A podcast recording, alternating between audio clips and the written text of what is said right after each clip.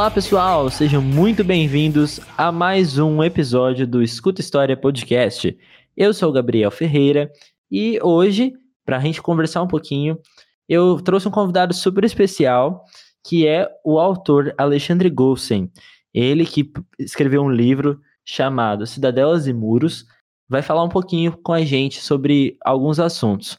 Ale, se apresenta aí, por favor. Bom dia, Gabriel, tudo bem? É, bom dia para todos os ouvintes. É um prazer ter sido convidado pelo Escuta História, um canal maravilhoso, conteúdo muito, muito bacana. E para os amantes de história como eu, é, é uma honra enorme poder divulgar o meu trabalho, o meu estudo e aprender com vocês. Meu nome é Alexandre Gossen, eu sou mestre em Direito Ambiental, pós-graduando em Ética e Filosofia, sou advogado há 15 anos e milito na, na área urbanística de um modo geral. Então, vai ser um, um prazer ter trocar algumas ideias hoje, Gabriel. Ale, o prazer é todo nosso, né? É, hoje nós vamos falar sobre um tema que a gente acaba conhecendo bastante, porque a gente vive ele todos os dias, mas muitas vezes a gente não para para refletir. Então a gente vai trabalhar um pouco sobre o urbano e as relações que a gente desenvolve né, dentro da cidade.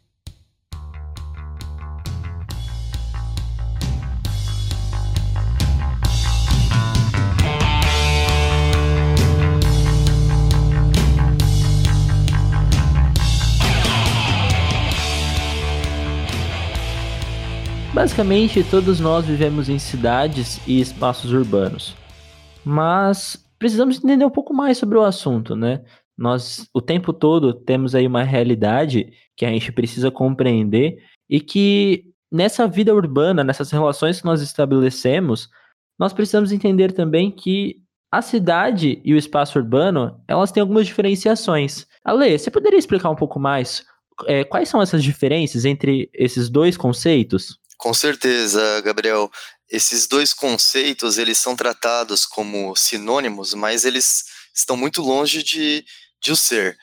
O espaço urbano, a grosso modo, numa distinção meramente é, política e geográfica, hoje em dia, inclusive é, para finalidades governamentais, ele seria um espaço é, com um contingente populacional de mais de 20 mil habitantes, ao passo que as áreas rurais seriam áreas com menos de 20 mil habitantes. Mas esse é um, é um conceito é, muito pobre, é um conceito até grosseiro do ponto de vista é, do que seria realmente um espaço urbano dentro de uma perspectiva é, histórica e até uma perspectiva é, mais precisa do que seja mesmo o espaço urbano. Então, o primeiro ponto a, a nós definirmos é que espaço urbano e cidade, eles realmente podem não ser a mesma coisa. Eu acho que um, bom início seria nós definirmos, na verdade, o que é cidade, por que nós usamos a palavra cidade e o que ela significa.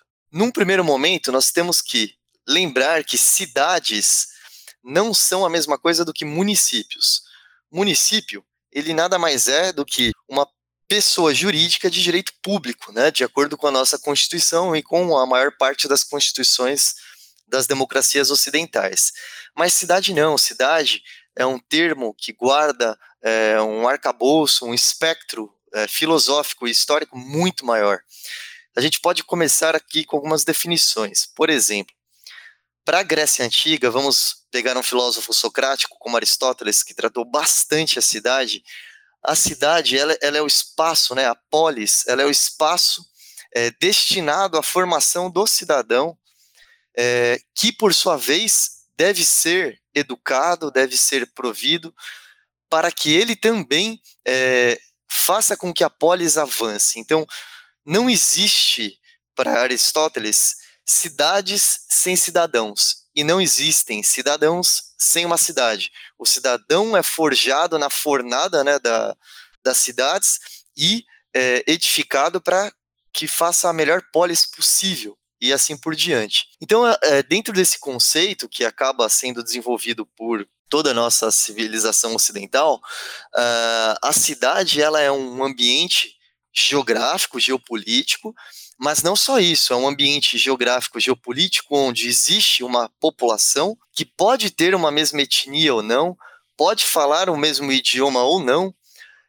mas que, acima de tudo, guarda uma comunhão de interesses, guarda é, algumas identidades comuns, guarda uma conexão emocional comum e utilizando um termo do professor Yuval Harari, né, autor do, do best-seller é, Uma Breve História da Humanidade, o Sapiens, é, a cidade ela depende muito dos fenômenos intersubjetivos, ou seja, das ficções históricas, políticas, é, filosóficas, espirituais, usando um termo aí menos é, materialista, onde esse grande número de, de pessoas que vão habitar naquele local tem propósitos comuns. Não necessariamente, claro, uma igualdade absoluta, mas não existe uma cidade sem diversidade. Então, é, feita essa, essa, essa breve é, análise, nós temos que lembrar que se você tem um espaço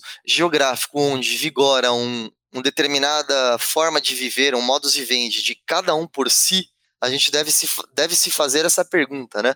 Será que nós temos cidadãos? E se nós não temos cidadãos dentro desse espaço geográfico, será que nós ainda temos uma cidade? Eu acho que o começo da, da discussão, Gabriel, é, passa necessariamente por esse questionamento. Isso é muito interessante, né? É um autor que eu gosto pra caramba, que é o Lewis Mumford, ele fala que é, em Atenas um sétimo da população é que era considerada cidadão. Então, olha só como é, é, a gente pode perceber que essas construções, às vezes, muitas vezes, não mudaram, né? Se a gente for parar para pensar, a gente ainda hoje tem alguns problemas né, de, de convivência, tanto no espaço urbano quanto na cidade. Né? A, essas, essas relações, elas são relações muitas vezes conturbadas, né, que perpassam algumas construções históricas, políticas, como você já havia falado, e que me chamou muita atenção quando a gente para para pensar sobre é, o tema que você trouxe no seu livro, que é Cidadelas e Muros. É, como foi é, é, é estabelecer, é, além do título, né, mas a problemática do livro que trabalha essas relações urbanas e principalmente a inserção do ser humano, né, como um animal urbano. Ah, foi foi um processo de desenvolvimento muito interessante, com muitas idas e vindas e, e até se o canal é, tiver interesse, se eu estiver falando muito, você pode me interromper, Gabriel, porque esse tema para mim é um tema absolutamente delicioso. Basicamente, a, a construção do meu livro, ela deriva de um estudo de 30 meses que eu realizei na Universidade Católica de Santos, foi objeto do meu mestrado, e o estudo ele começou é, direcionado a um paralelo que nós estávamos traçando entre os feudos né, medievais, as cidades muradas, e, e os feudos contemporâneos, né, os condomínios fechados, os guetos de lixo e os, os guetos de luxo que nós temos como ambientes de grande segregação é, espacial e socioeconômica. E durante esse meu estudo, junto com o meu orientador, eu comecei a, é, a me preocupar em fazer uma introdução na minha dissertação que eu trataria é, das teorias da cidade.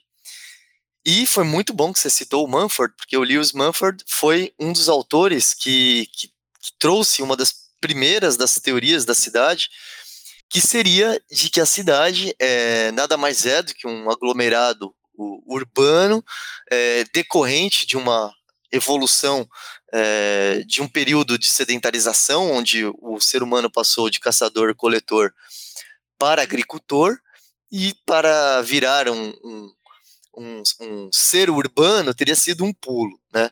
E eu passei a trabalhar em cima dessa teoria, mas nós temos que lembrar que existem outras teorias, né? E existem outras teorias que se contrapõem às teorias do Manford, é, que, que assim, merecem ser citadas. Uma dessas teorias é uma autora sensacional, eu recomendo, uma das maiores urbanistas, se não a maior do século XX, que é a Jane Jacobs. A Jane Jacobs, ela desenvolveu uma teoria com uma grande influência da biologia do, do, próprio Charles Darwin, que é a teoria nova obsidiana. Para Jacobs, ao contrário do, do, do, Manford e de outros autores, como Sennett e, e, e outros grandes urbanistas, como Park, o George Simmel, que é um sociólogo alemão, para Jacobs, a cidade ela nada mais é do que um produto da evolução, né, é, da evolução da vida, do, do, da árvore vida, né? E o ser humano também é, ele também seria um galho, né, ou um fruto da evolução da árvore vida. Então, para ela, a cidade, ela não é construída de uma forma organizada. Ela, na verdade, é uma criação caótica, incontrolável e, e que geraria sempre decepção quando o ser humano, de alguma forma, pensa que ele pode controlar porque dentro da teia da vida ele não passa né, de, um, de um, um produto, e a cidade idem. Então é bem interessante porque para o Manford, a cidade é um produto do ser humano. Para Jacobs, Gabriel, tanto a cidade como o ser humano, ambos são produtos da árvore da vida, e talvez até pode-se dizer que para Jacobs o ser humano seja mais um produto da cidade do que a cidade é um produto do ser humano. Olha que interessante. Embora o Manford, em alguns momentos, ele fale, né, também que o ser humano ele cria cidades, mas a partir daí ele perde um pouco o controle dessa criação e as cidades passam a moldar o ser humano a ponto dele se tornar um outro animal, né? Essa é a ideia do livro. Ele se torna um animal urbano. Agora, eu fiz esse introito para que a gente entre nessa discussão que você colocou da segregação, que é uma discussão é, milenar, né?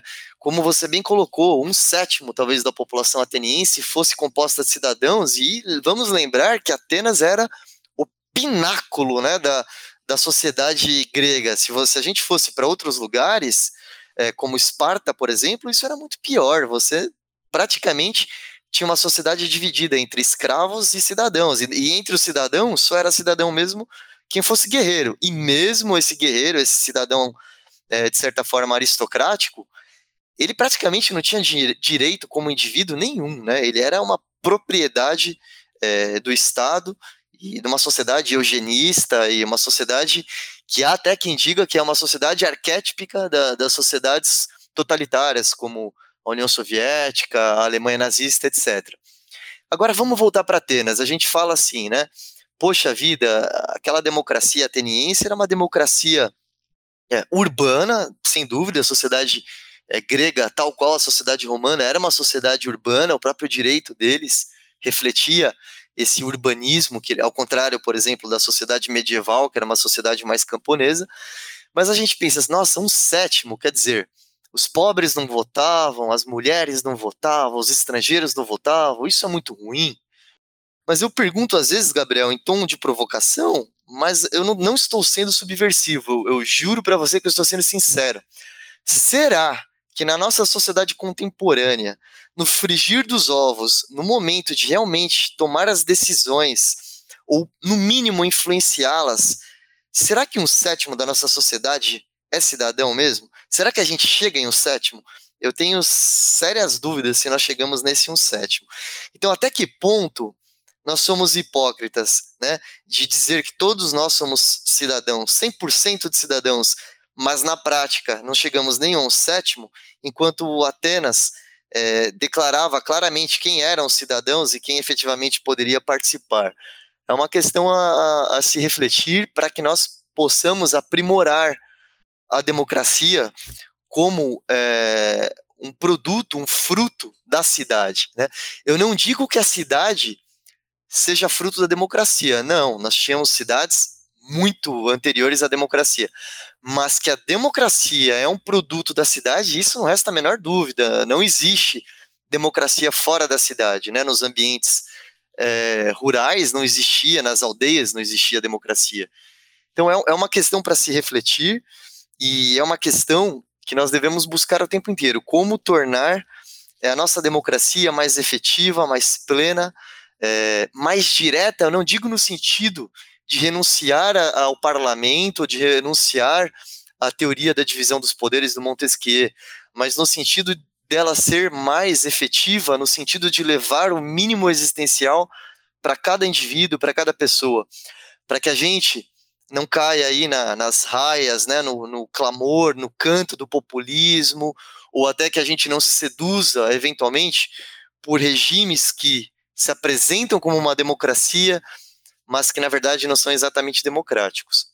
Alexandre, me chama bem a atenção. É, meu tema de pesquisa da graduação é a, a construção das cidades, e aí eu é, vou trabalhar um pouco mais da minha história local, mas eu me deparei com muitas leituras dizendo que quando a gente pensa os feudos, a gente pensa que é uma proteção contra a invasão externa, né? Que a gente está é, tendo uma proteção contra outros povos, contra um, uma série de invasões que estão acontecendo dos, povos ali que estavam fora do, do, do contexto é, romano e que invadem a Europa ali e começam a, a, ter uma interação com essa população. E nem sempre uma população que é tão receptiva, né? É, é um movimento de, de encastelamento, né? E a gente pode perceber isso naturalmente, como você já havia falado, dentro da, das cidades atuais, contemporâneas. É, esse encastelamento do condomínio fechado, por exemplo, ou até essa, esse medo né, de uma interação com outras pessoas. É, como isso se aplica né, dentro da, da, dessa concepção de pensar a cidade como um, um espaço para a construção da democracia e, e essa relação né, de, de pessoas que se encastelam de um lado e outras pessoas que estão fora desses castelos? A sua pergunta é muito interessante, muito pertinente, e como eu expus, foi justamente dessa observação perspicaz que você fez, como jovem já historiador, é uma observação aguda que você conseguiu fazer com seus 20 anos, né? E que eu levei 40 para chegar nela. Mas é, foi exatamente dessa observação, Gabriel, que é, eu comecei a estudar, né? E daí surgiu o livro é, que conta aí a saga, né? A epopeia do ser humano até ele se tornar um animal urbano. Olha que interessante do ponto de vista histórico e do ponto de vista é, político, urbanístico e até arquitetônico, não faz o menor sentido essa dinâmica de encastelamento que nós estamos vivendo na nossa sociedade contemporânea. Por que eu digo isso? Vamos fazer um, um vamos pegar a máquina do tempo e vamos voltar no tempo.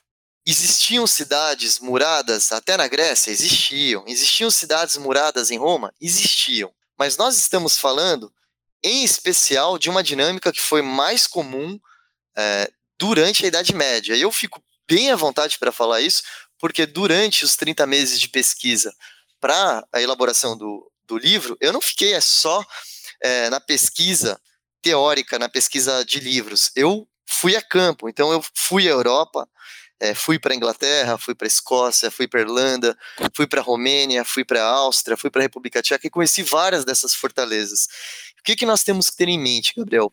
Primeiro, quando Roma cai, nós tínhamos um império, né? Porque Roma, ao contrário da Grécia, que nunca conseguiu é, se reunir numa grande corporação imperial, né? Atenas até que tentou, mas não conseguiu, e talvez até por isso que a Grécia tenha caído tantas vezes, né? Suas cidades-estados tenham caído tantas vezes perante a Pérsia. Roma conseguiu isso. Roma foi um dos maiores impérios, né? Menor ainda do que o Império Mongol, mas foi um dos maiores impérios da humanidade. Então, para o, ouvinte que, que não está é, acostumado com a história de Roma, nós temos que imaginar o seguinte: mentalizem o mapa da Europa. Metade da Inglaterra foi tomada pelos romanos. Os caras só não conseguiram tomar a parte norte né, da, da linha da muralha de Adriano, que eu tive o prazer de, de, de conhecer ali, daqueles limes que eles chamavam, para cima.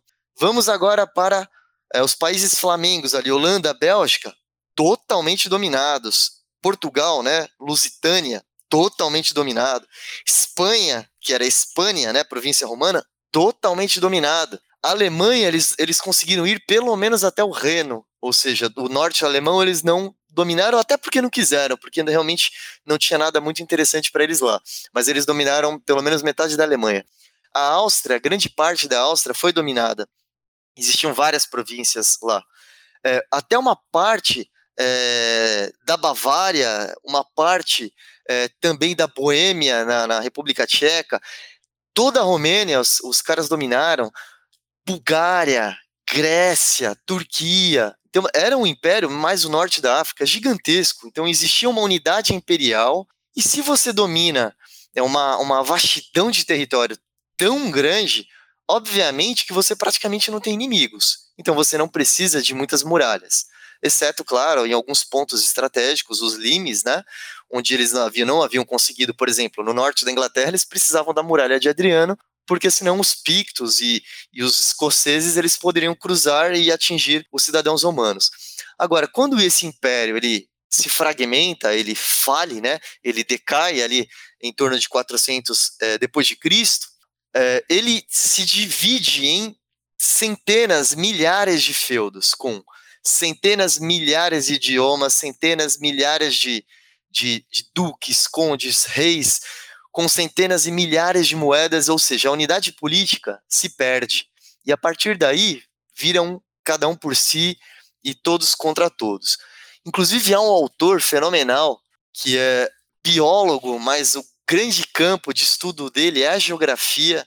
Ele usa, inclusive, uma expressão que ela é muito mal interpretada, que se chama geografia determinista, que não tem nada a ver com determinismo biológico, não tem nada a ver com darwinismo social. Que ele diz o seguinte: possivelmente o que impulsionou a Europa a ser o que a Europa vem a ser durante o Renascimento e depois dominar o mundo, né, tanto a Inglaterra, o Império Britânico como o Império Francês de Napoleão, foi justamente essa fragmentação demasiada da Europa em vários estilhaços, né, vários feudos, cria ali um ambiente de muita competição e isso certamente, essa competição muito feroz entre o, os europeus, produziu né, um, um avanço é, científico, um avanço tecnológico muito elevado, embora esse período da Idade Média tenha sido um terror.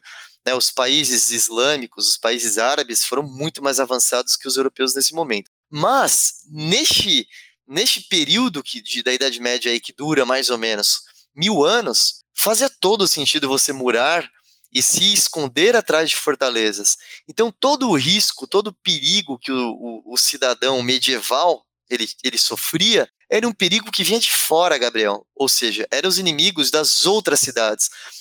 A competição, é, os inimigos, os riscos, toda a violência vinha muito mais de fora para dentro que de dentro para fora. Mas nós temos que lembrar que essa dinâmica ela é estancada, ela é paralisada a partir do quê? A partir do momento que vem o Renascimento, vem a descoberta das Américas, começa haver um processo de queda das cidades-estado que prevaleceram aí na Europa e nós comemos, começamos a ter o surgimento dos estados nacionais, né, patrocinados pela burguesia, patrocinados pelas elites econômicas capitalistas que estavam nascendo e, e em contraposição à, à nobreza que vinha caindo. Com o fortalecimento dos estados nacionais, você tem pela primeira vez, e isso não sou eu que falo, são todos os grandes filósofos da teoria do contrato social, tanto Rousseau como Locke, como Hobbes, né? A gente tem vários autores fabulosos nesse sentido, alguns mais absolutistas, outros menos, alguns com uma experiência como Hobbes, né? De um Estado é, falido, então que pregam um absolutismo, e outros mais é, liberais, como Locke. Então você tem um, um monopólio da violência que é entregue ao Estado, ou seja, só o Estado pode é, deter a possibilidade de é, arbitrar conflitos e impor sua vontade. Em tese, né, pela teoria do contrato social, fazendo parênteses para quem não conhece, eu, cidadão, aceito entregar uma parte da minha liberdade para que um ente político arbitre os conflitos e ele decida, e ele ao mesmo tempo me proteja. É interessante nós observarmos que essa teoria, até hoje, ela é contestada, a teoria do contrato social, mas ela tem uma base muito forte inclusive muito reconhecida no século XX pelo próprio Freud, o pai da psicanálise, né? Ele diz que a sociedade, e a gente aborda muito isso no livro, e as próprias cidades, elas nascem de duas entidades é, míticas e, e, arquétipicas que seriam Eros e Ananke, ou seja, Eros, né, o ente do amor, e Ananke, o ente da necessidade. Então, o amor e a necessidade, eles impulsionam a sociedade na busca do contrato social. Por quê? porque os, o indivíduo, em algum momento, lá atrás, né, no, no na, na pré-história ainda, ele observa que a liberdade não tem um grande valor se não houver em contrapartida um certo grau de segurança. A liberdade por si só, em meio à selvageria, ela não garante um, mínimo existencial e um mínimo de proteção. Então o ser humano ele começa a observar que, em certa medida, de uma forma interesseira, de uma forma até é, provavelmente é, darwinista nesse sentido, mas no bom sentido, não no mau sentido, ele contribuir, ele cooperar, faz com que ele evite ter adversários, evite ter competidores e, e, e torne aqueles que poderiam ser inimigos, na verdade, companheiros de uma jornada que acaba se tornando urbana. Então, com o surgimento do Estado Nacional, e começa a decair as cidades muradas, elas começam a ser abandonadas, as cidades começam a se expandir, elas começam a, a, a ter periferias para fora dos muros, da, das grandes muralhas, e o que garante a segurança não é mais a muralha, e sim os grandes exércitos profissionais que os estados nacionais criam, assim como um conceito de soberania, assim como o crescimento do capitalismo e do mercado, o que faz com que as pessoas, as pessoas físicas, jurídicas, grandes corporações observem que na hora de disputar, talvez o mercado fosse um banho civilizatório. Né? O mercado seria talvez melhor você disputar no mercado do que você disputar no campo de batalha. A partir do surgimento dos Estados Nacionais e do desenvolvimento deles e da explosão de todos os conflitos que a gente tem aí na Segunda Guerra, etc., é, não faz mais nenhum sentido você ter essas muralhas. De modo que o surgimento é, dessas, desses guetos de lixo ou de luxo que nós estamos vendo, desses condomínios, é, dentro das grandes cidades do mundo, viu? Esse fenômeno, quando eu comecei a pesquisar, eu achava que era um fenômeno, fenômeno brasileiro, mas ele não é. Ele está presente na literatura é, e também é, pude ver pessoalmente em grandes cidades da Europa, é, África do Sul, Índia, Rússia, Oriente Médio. É, é, esse fenômeno que eu chamo, brincando, de condominização, é um fenômeno mundial. E ele é uma agressão, Gabriel. Ele é uma agressão à soberania, ao conceito de soberania. Porque quando aquele grupo social se reúne e decide é, criar as suas próprias regras, decide prover de equipamentos públicos é, é, de equipamentos privados o que deveriam ser equipamentos públicos, ele decide cercar a sua área, não permitir o trânsito de pessoas ou bens em áreas públicas, ele está agredindo a soberania. Só que ao contrário da Idade Média, quando a agressão à soberania vinha de fora, né, agora a agressão ela vem de dentro. Então, nesse sentido, eu acredito que o Cidadelas e Muros traz uma contribuição interessante para o debate público, que é Será que nós não estamos vivenciando uma era em que pode estar havendo uma certa corrosão do nosso sistema democrático de dentro para fora? Né? É, um, é, algo a se pensar e, e, é algo que talvez seja até preocupante. Alexandre, você trabalha é, um, um, um, conceito que eu acho muito interessante, né? Que é o de guetos. E na minha pesquisa eu tenho usado o termo periférico para retratar a questão né, da, dos espaços geográficos, né? Então, o centro da cidade e as áreas que não são próximas ao centro são as áreas periféricas. E me chama a atenção é justamente essa esse contraponto, né, de uma área em que é periférica, mas é considerada extremamente valorizada na cidade, e a outra área que é periférica e que não tem esse mesmo valor, e que ela é considerada como uma área menos favorecida, uma área de pessoas menos abastadas. É, talvez isso se encaixaria nesse, nesses conceitos dos guetos que são formados? Olha, Gabriel, sem dúvida.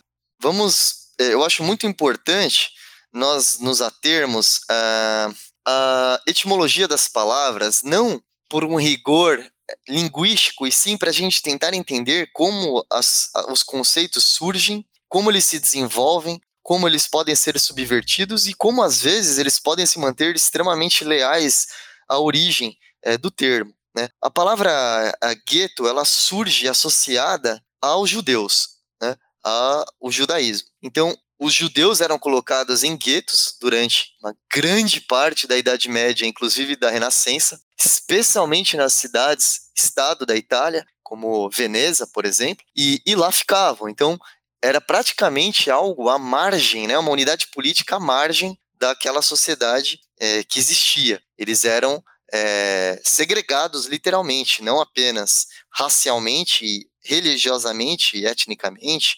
politicamente, culturalmente, mas eles eram segregados fisicamente.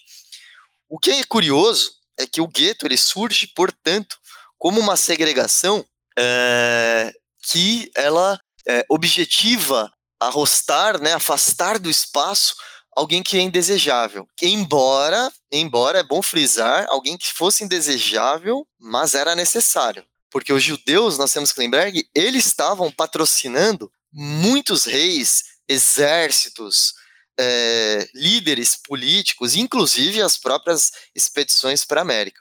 No momento atual da nossa sociedade, nós criamos um novo tipo de gueto, que além do gueto de lixo, nós temos agora o gueto de luxo. Ou seja, são pessoas que eu até brincava com o meu orientador, eles se guetificam, eles se colocam no gueto. Não, são não é mais a sociedade ou a cidade dizendo para aquele cidadão: olha, nós não fazemos questão que você participe das nossas relações sociais, fique aí na favela, fique aí na periferia. Não. Esse cidadão, ele não quer participar da cidade, ele não se sente integrado à cidade, ele não faz questão de compartilhar as relações sociais e culturais com os demais. Então ele se coloca para fora e se mura, se protege, etc. Eu não estou fazendo nenhum juízo de valor se isso é certo, se isso não é certo, é, se eu faria o mesmo ou se eu não faria o mesmo. Eu estou simplesmente é, como um observador, né, é, de uma forma imparcial, analisando um movimento que de fato está acontecendo no mundo inteiro.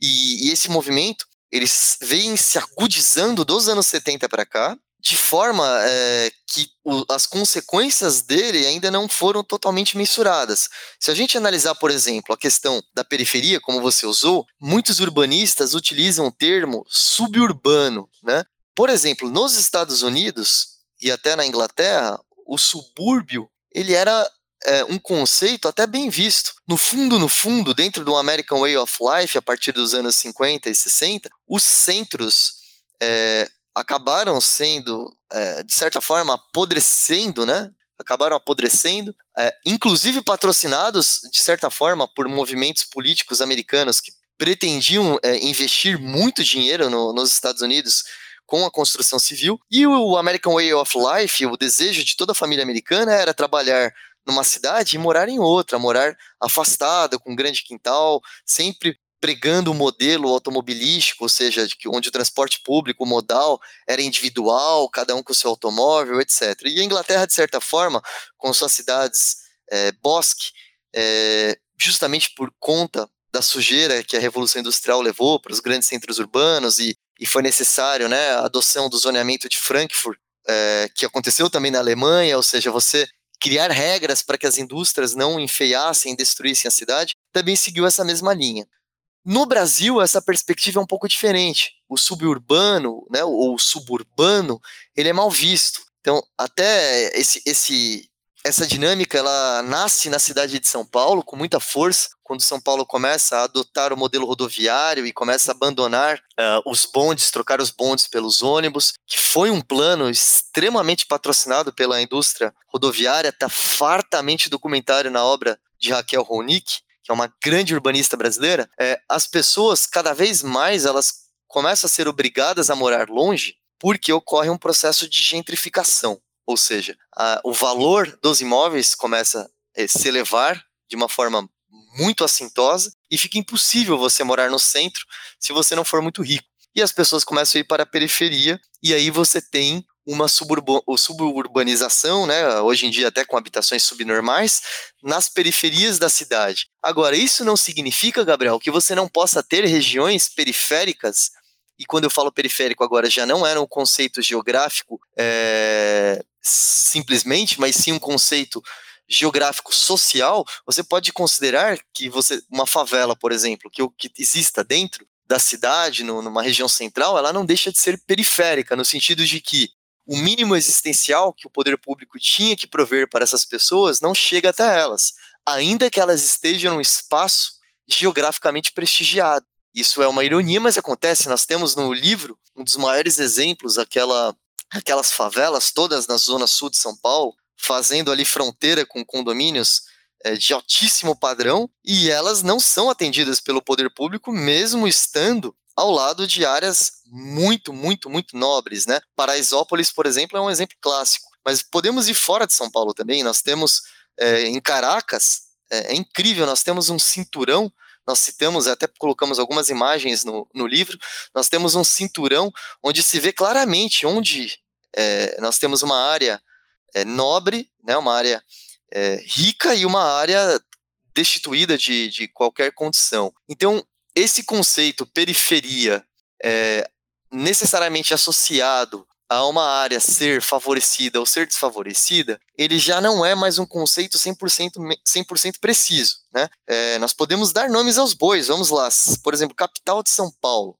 A região da Granja Viana, a região de Tamborel, a região de Alphaville, elas nascem como regiões periféricas né, da capital. E hoje a gente sabe que nós temos lá condomínios de altíssimo padrão, mas que elas são é, geograficamente periféricas. A, o próprio bairro de Interlagos, ele era, nos idos aí dos anos 30, ele era uma fazenda, ele era um sítio, ele era uma periferia. E hoje nós temos lá tanto é, habitações subnormais, habitações de classe média, típicas de, de áreas suburbanas, como nós temos mansões que no, de suburbano não tem nada. Então, esse é um conceito que ele se tornou extremamente complexo de ser trabalhado é, dentro do urbanismo contemporâneo. Não é muito fácil de você. Quando você usar o termo periférico, você pode realmente gerar uma certa confusão em quem está ouvindo. Realmente, e se a gente for pensar é, essa relação urbana que ela é construída no Brasil, a gente começa a remeter a alguns tempos um pouco remotos, né, que são as formações e as construções das cidades brasileiras. Então, é, é uma coisa que eu acho muito interessante é a gente pensar essa cidade para quem e não só a cidade para quem, mas também as construções da cidade, as estruturas que a cidade oferece, elas são para quem? Isso me remete muito, por exemplo, ao Bota Baixo, no Rio de Janeiro, em que há uma, toda uma reforma urbana, mas para uma elite. Então, você tem um código de vestimenta, você tem um padrão de, de construções é, que remete à Europa, e você percebe que isso chegando também com a Belle Époque brasileira, né? É, a gente usa aqui no, no, estado de São Paulo a Belle Époque caipira, mas isso acontece em larga escala quando a gente pensa é, principalmente as cidades que recebiam é, esse, esse contato. Então, o Rio de Janeiro recebe uma, toda uma, uma obra de, de, de embelezamento das cidades. São Paulo tem esse, esse formato. É, e a gente vem para o interior de São Paulo, principalmente no, nos espaços onde o café era um, um, uma das, das principais atividades econômicas, e a gente percebe que a cidade ela tem uma construção para que o centro seja embelezado, o centro seja o espaço de cultura, de, de é, relações humanas, né? E elas são exclusivas para uma elite, elas são exclusivas para uma determinada população. E aí você questionou anteriormente, né? De essa cidade, esses direitos, é, eles são para quem? O cidadão é quem na cidade? Isso não fica bem claro para gente até hoje quando a gente pensa que é, é, a relação social que é construída na cidade, dentro do Brasil, e essa relação geográfica, urbanística, ela é muito complexa. É, e eu queria que você falasse um pouquinho sobre isso, como, como é, essa relação no Brasil ela tem se desenrolado nos últimos anos e como isso reflete também na nossa é, nesse modo de vida que a gente tem tido hoje. Perfeito, Gabriel. Excelente pergunta. Ela mereceu é, um capítulo inteiro do, do livro, eu não podia tratar é, da espécie sapiens se tornando um animal urbano e de toda essa epopeia, de toda essa saga até né, nós nos tornarmos humano, é, sem passar necessariamente pelo Brasil. Né, é, que tem várias similitudes, o processo de urbanização do Brasil tem várias similitudes com de outros países da América, mas tem algumas diferenças também. É, eu acho importante também a gente lembrar, o ouvinte, quando a gente está falando do, do processo de urbanização do mundo, que embora a gente fale às vezes, né, da Grécia, das cidades antigas, é, até do Egito, da Suméria, e pode parecer para o ouvinte algo longínquo, algo muito distante, e mas não é na verdade. Tá? Eu acho importante. É, tem um autor que eu gosto muito, o Steven Pinker, é um psicólogo evolucionista de Harvard, é, canadense de origem, mas acho que atualmente ele está radicado nos Estados Unidos. E ele fala que a nossa espécie ela tem uma grande deficiência na heurística de probabilidades, ou seja, nós estamos equipados, Gabriel, para lidar com números que cabem nas nossas mãos. Nós somos ainda muito primitivos. e, e nós perdemos um pouco a dimensão das coisas e acabamos sendo um pouco cronocentristas, né? Julgando as coisas sempre com base aí nos nossos dois, três, quatro, cinco anos de, de experiência ou perspectiva sobre uma coisa. E a humanidade é algo muito mais complexo. Então, eu acho importante citar alguns números para que o ouvinte ele se situe. Primeiro, a nossa espécie, é, quando eu digo o nosso gênero, né, o gênero Homo, ele tem 2 milhões de anos aproximadamente. E as cidades, elas são adotadas mais ou menos em torno de 7 mil anos, né? Ou seja, isso significa que nós adotamos a cidade dentro de uma categoria aí de gênero humano apenas a 0,3% da nossa história. Ou seja, durante 99,7% da pré-história, nós simplesmente não vivemos em cidades. É, as pessoas até esquecem, por exemplo, a domesticação do fogo, ela é estimada em torno de 800 mil anos. Isso significa que a gente viveu 1,2 milhões de anos sem domesticar o fogo. A gente tem mais tempo vivendo como espécie humana sem o fogo do que com fogo. Quer dizer, a cidade, ela surge e ela é agora um, um praticamente no, no último segundo ali, quando o centroavante fez o gol no final da partida de futebol. Então ela é algo muito novo muito novo. Então, sem dúvida, o que aconteceu há 500 anos atrás, dentro dessa perspectiva de heurística numérica, é muito importante.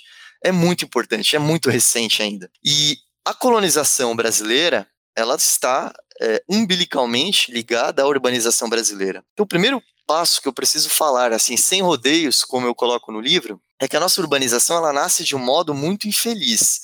Ela nasce, como é, Jared Diamond fala, né, dentro da, do conceito das armas, dos germes e do aço. Ou seja, nós é, tivemos uma urbanização que ela foi praticada em cima de cadáveres, ela foi praticada em cima de um genocídio. Vamos nos focar nos dados, né?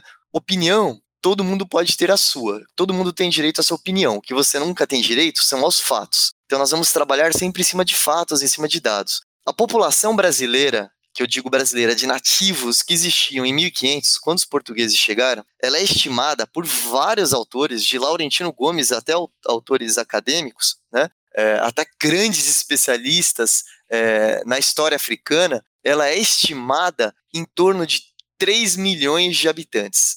Pode parecer pouco agora? Bem, então lembrem os ouvintes que Portugal, o Império Português naquela época, que estava iniciando né, sua expansão imperial, tinha mais ou menos 1,5 milhões de habitantes. Quer dizer, nós tínhamos o dobro de pessoas no Brasil. Então aqui não era simplesmente um monte de mato sem ninguém, como às vezes se traz a história não é que ela tem que ser reescrita, mas ela precisa sempre ser reanalisada e nós temos que entender que quem conta a história está pondo um viés, está pondo um prisma sobre ela. E a história que nós aprendemos, não você, Gabriel, que é muito mais sortudo, que vem de uma geração muito mais, muito menos alienada e muito mais é, com muito mais informação, né? Mas a minha geração e as gerações anteriores, ela aprendeu história ainda com a lupa do regime ditatorial brasileiro. E a narrativa que se trouxe foi uma narrativa muito amistosa, né, dos colonos e dos índios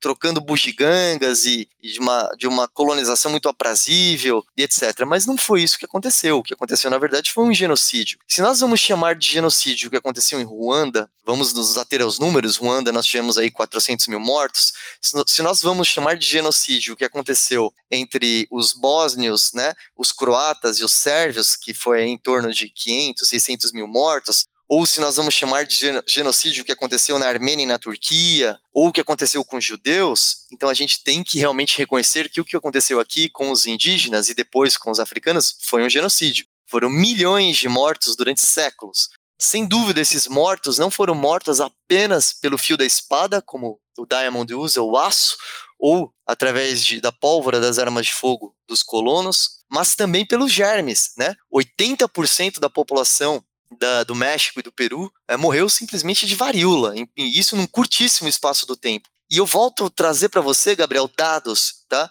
Existem dados geográficos e ambientais que comprovam realmente esse morticínio. Por quê? Nós temos, por exemplo, na pesquisa de Warren Dean, eu, e eu acho legal, porque eu estou citando um autor que não é brasileiro, não é de nenhuma corrente política, de nenhum dos lados, é um autor norte-americano, um historiador que se radicou no Brasil e pesquisou o Brasil. O foco de pesquisa dele era a Mata Atlântica. Né? Ele tem uma obra lapidar que se chama Ferro e a Fogo, onde ele conta a história da Mata Atlântica desde o do período dos indígenas até é, o nosso período atual. E ele observa, o Warren Dean, durante a pesquisa dele, observa grandes espaços de Mata Atlântica se recompondo, Gabriel, no século XVI e no século XVII. Isso não faz sentido.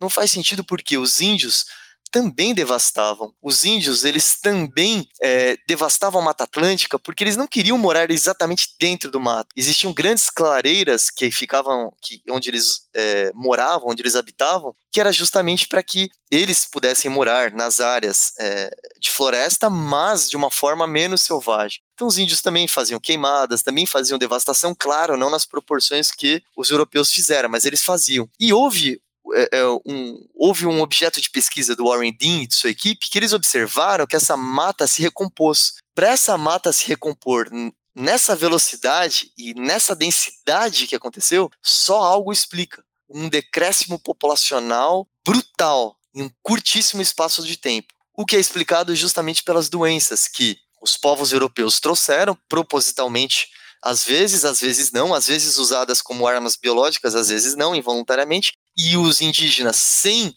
nenhum tipo de convivência com esses germes, com, essa, com esse material microbiótico, acabaram sendo vítimas é, de forma muito rápida. Né? Fazendo parênteses, é, é bom a gente lembrar que essa população é, nativa não tinha resistência a esse material microbiótico justamente porque a América possui uma população é, de, de animais é, domesticáveis, de animais pecuniários, muito pequenos, né, de animais pe, é, de, de, da, da, pecuária, né, uma população pequena. E, e, inclusive, existe um livro meu, meu primeiro livro, Liberdade, Metamoralidade e Progressofobia, que nós trazemos um artigo sobre isso, onde existe uma correlação enorme entre quando você tem uma população que tem acesso a muitos animais de pecuária, como é o caso da Europa, da África e da Ásia, que você tinha 150, 170 animais potencialmente domesticáveis, e a América, que tinha basicamente 3, 4 animais domesticáveis. Então existia uma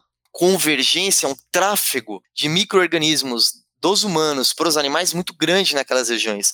E isso por milhares de anos, né? antes até da sedentarização. Então, óbvio que a população europeia estava equipada para lidar com esses micro-organismos, não com todos, tanto que os indígenas também legaram algumas doenças que os europeus levaram de volta para a metrópole, entre aspas, né? mas muito menos do que o contrário. Feito esse breve parênteses, a gente deve voltar é, para a urbanização. Então, essa urbanização ela começa com genocídio, é, onde uma grande parte da população morre, e os europeus começam a chegar em áreas que eles achavam que era, eram desocupadas, mas na verdade elas não eram desocupadas, elas se tornaram desocupadas porque a doença chegou lá antes até do que os europeus. Vencida essa fase, onde praticamente Portugal e depois a Espanha, naquele curto período que o reino foi unificado, em que eles deixaram a, a colônia brasileira de lado, né? A, a colônia acabou sendo assediada pelos franceses, pelos holandeses, e aí Portugal volta a carga, percebendo que realmente é necessário colonizar o país para não perdê-lo. E aí é implantado o regime de Sesmaria. Né? É bom a gente lembrar que a Sesmaria não é uma invenção destinada ao Brasil. A Sesmaria é um regime de, de propriedade muito diferente do nosso, não tem nenhuma comparação com o direito de propriedade brasileiro previsto na Constituição de 88, e é um regime criado pelos portugueses num período de grande fome em Portugal, após a Reconquista, ou seja, quando Portugal e Espanha conseguem expulsar uma grande parte dos mouros, dos islâmicos que lá ficaram aí durante 700, 800 anos, e Portugal precisa é, agricultar a sua área e não tem como agricultá-la porque houve um decréscimo populacional muito elevado. Então ele cria um regime de sesmarias, ou seja, ele induz a população a se fixar na terra e agricultá-la, para assim criar um excedente mínimo de alimentos e aumentar a população. Existe uma correlação entre excedente alimentício ou alimentar e população. Uma população só cresce se houver excedente. Isso é uma regra praticamente matemática. E Portugal traz esse regime de sesmaria para o Brasil, que é o nosso primeiro regime de tentativa de colonizar, né? E aí nós temos todos aqueles ciclos que a gente conhece que você bem citou, como o ciclo da cana, depois o ciclo do café, e assim nós vamos até mais ou menos 1822, é, quando nós temos aí a proclamação da, da, da independência, depois nós temos a criação da primeira Constituição brasileira, alguns anos depois, E, e, depois a lei de terras, nos anos 50 do século XIX, e aí realmente é criado o direito de propriedade de uma forma mais parecida com a nossa. Mas nós temos essa segunda fase do genocídio, que é a escravidão africana, onde, para nós começarmos a termos um ambiente urbano é, brasileiro, né, tupiniquim, é, um ambiente é, onde toda a elite é, brasileira poderia desfrutar, nós temos, na verdade, uma economia à base é, da escravidão, à base do cativo. E essa escravidão, ela é a mola propulsora da economia brasileira. Tanto é verdade, Gabriel, que no final do século XIX, antes da abolição da escravidão e até um pouquinho depois, os bancos não aceitavam empréstimos dos eh, pedidos de empréstimos dos grandes cafeicultores com base na entrega da garantia pela terra nua. Uma coisa assim absurda.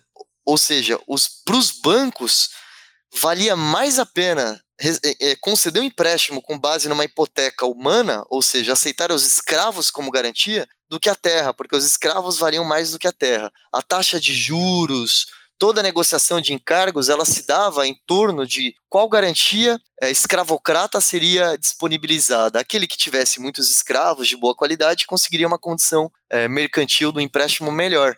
E isso também está super bem é, documentado no, no, no, livro, nós trazemos muita literatura a esse respeito, e, e é uma situação para nós agora surreal. Né? Vencida essa fase, com a abolição da escravidão, nós temos aí é, um, uma, um ingresso enorme de estrangeiros no Brasil, o primeiro fluxo vem no final do século XIX, vem com os italianos para substituir os escravos nas grandes fazendas de café.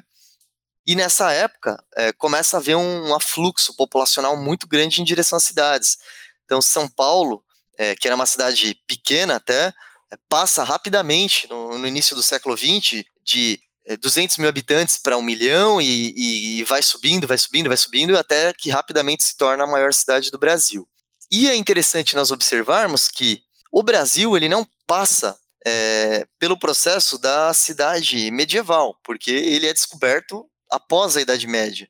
E também o Brasil ele não passa é, pela Revolução Industrial no mesmo momento que a Europa. O Brasil ele não, não tem é, aquele afluxo de, de população vinda do campo para a cidade como a Europa nos séculos 18 e 19, em busca aí das indústrias. É, durante a Revolução Industrial, seja ela através é, das máquinas a vapor, do carvão, da tecelagem, etc. O Brasil ele fica marginalizado pela Revolução Industrial e a Revolução Industrial ela só realmente chega no Brasil com força nas primeiras décadas do século XX, quando as indústrias de base começam a ser instaladas no país. E aí nós temos novamente um, um, um grande impulso é, urbanístico, a população, o Brasil que ainda era um país predominantemente rural, ele começa a se tornar um país mais urbano, até que esse êxodo ele acaba se completando nos anos 50, 60 e 70, e aí o Brasil realmente se torna um país urbano. O, com o regime militar, é, nós temos a implantação de um sistema muito keynesiano, ou seja, né, uma economia é, cujo dínamo da, da, do patrocínio é estatal, é a indústria é, estatal, as grandes pessoas jurídicas de direito público investindo na urbanização, investindo em obras em estradas, pontes, é, criação de, de cidades, até como nós tivemos em Brasília, é, o Estado patrocinando aí o desenvolvimento. Claro que isso custou um preço que nós tivemos aí, que não vem ao caso agora discutir, que é a própria inflação nos anos 80, mas essa urbanização ela é algo sem precedentes na história da humanidade, essa urbanização no Brasil no século XX. Brasil e China foram os dois países que tiveram maior deslocamento populacional num curto espaço de tempo. O Brasil até os anos 70 e a China dos anos 70 até agora. Milhões de pessoas se deslocaram e o Brasil é agora um dos países mais urbanos do mundo. Nós estamos, é, não me recordo agora se é quarto ou quinto colocados nós somos. Já temos aí em torno de 93 a 94% da população urbana caminhando para talvez chegar a 100%.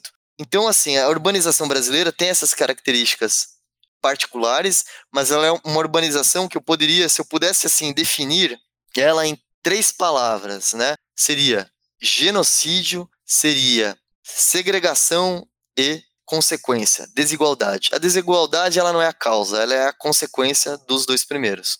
Realmente, o processo de urbanização né, e da construção do Brasil ele é bem complexo, né? Desde a colonização até a, a, a história contemporânea, a gente pode perceber que existem algumas relações, e como fala Fernando Brodel, algumas permanências, né? Sim. Que a gente percebe que elas vão se mantendo nessa construção. Perfeito, concordo e você citou um excelente autor.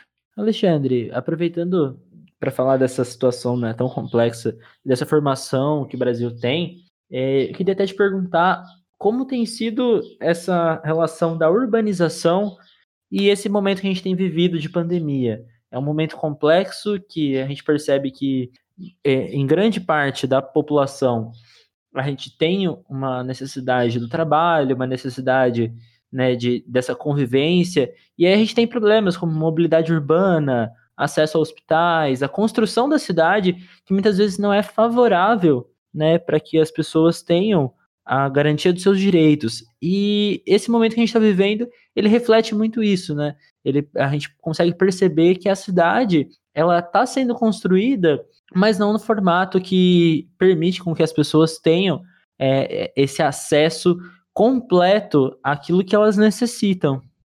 Sem dúvida, Gabriel, sem dúvida. Existe uma relação subjacente e implícita para quem não está observando, mas explícita para quem é estudioso da área entre a pandemia é, e a desigualdade que nós abordávamos, né? E a desigualdade, como nós comentávamos, ela é consequência de um processo de urbanização baseado na segregação. O espaço, ele de uma forma territorial, ele cada vez é menos importante. A pandemia está mostrando isso como mais um estágio da quarta revolução industrial que nós estamos vivendo. É, nós temos um território, utilizando a linguagem do saudoso Milton Santos, nosso geógrafo baiano, de território informacional, né? ou seja, a compressão do, do espaço-tempo, também utilizando uma expressão do Harvey, mas ele ainda é fundamental. E, se nós observarmos, existe uma, um, uma correlação entre é, desigualdade social e consequências nefastas da pandemia, do Covid, é muito exemplar.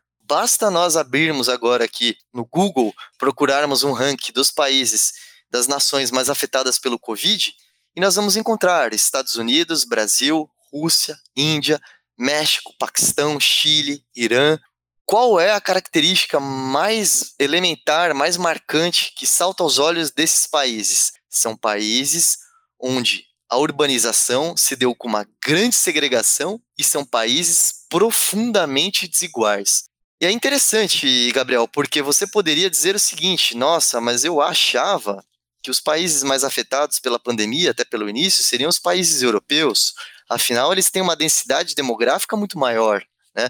um número de habitantes por quilômetro quadrado muito mais elevado. No entanto, nós temos países como os Estados Unidos, com uma densidade demográfica até menor, né, o próprio Brasil, é, e temos cidades com uma densidade demográfica não tão elevadas e onde a pandemia foi devastadora. Então a gente observa que a desigualdade social, tanto para acesso a tratamento hospitalar, acesso a uma boa alimentação, possibilidade de fazer um trabalho remoto, todas essas questões estão causando um impacto a um país. Então a desigualdade social ela está profundamente conectada às consequências da pandemia e não é coincidência que os países que estão ponteando, que estão liderando este ranking, são também os países mais desiguais do mundo.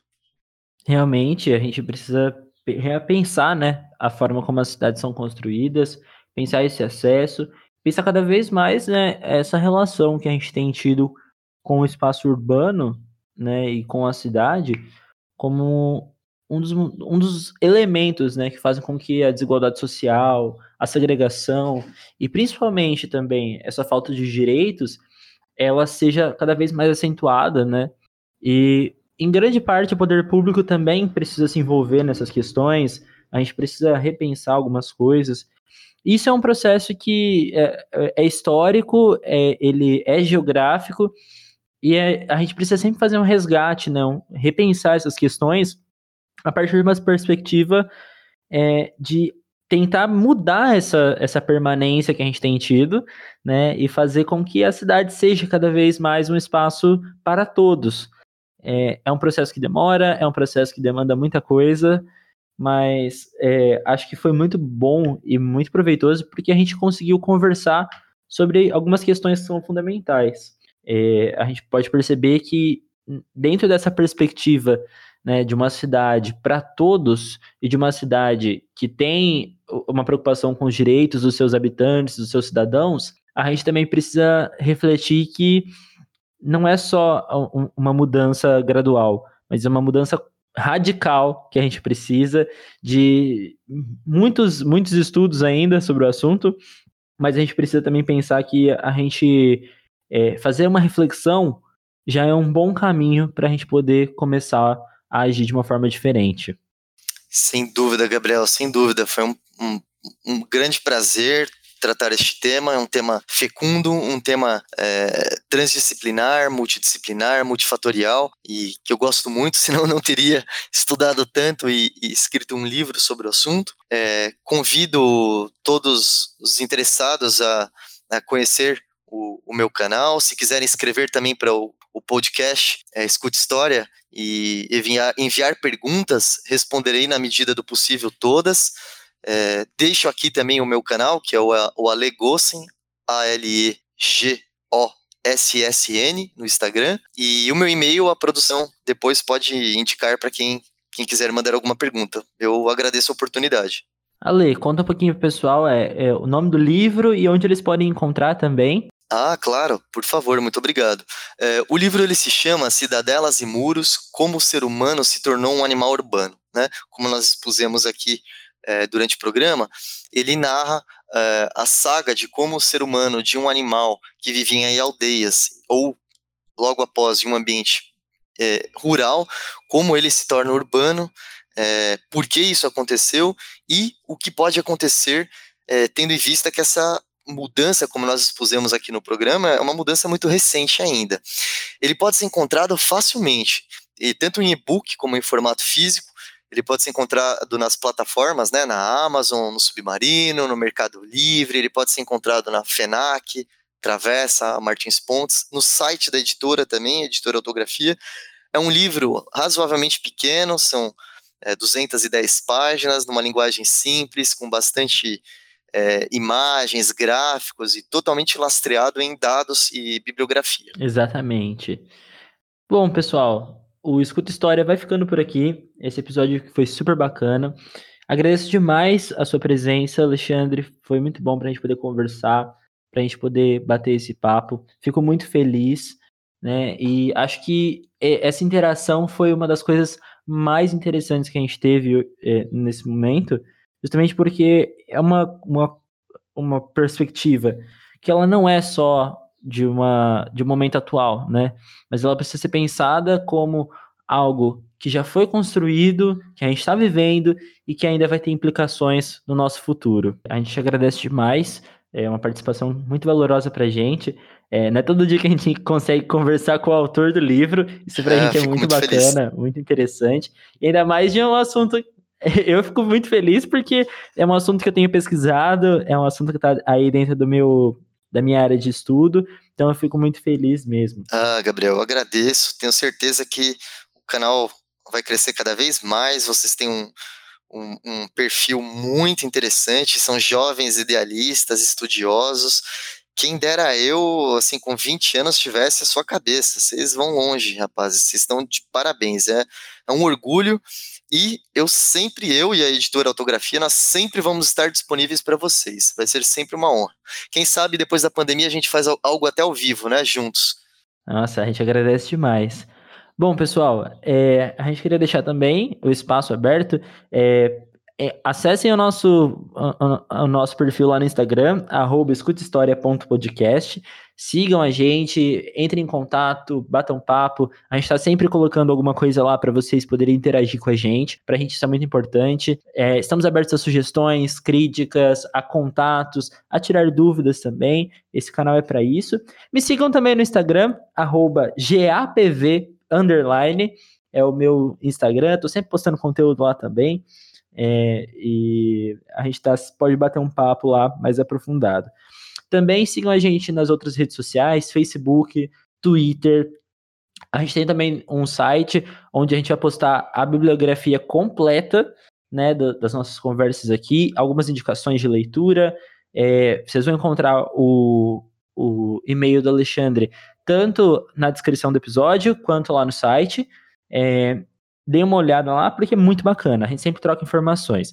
E aguardem, porque episódios estão vindo aí, parcerias e coisas muito bacanas que a gente está produzindo sempre com o intuito de levar a história de uma maneira divertida, fácil e que vocês possam ter um conhecimento que não seja simplesmente raso, mas que se aprofunde cada vez mais.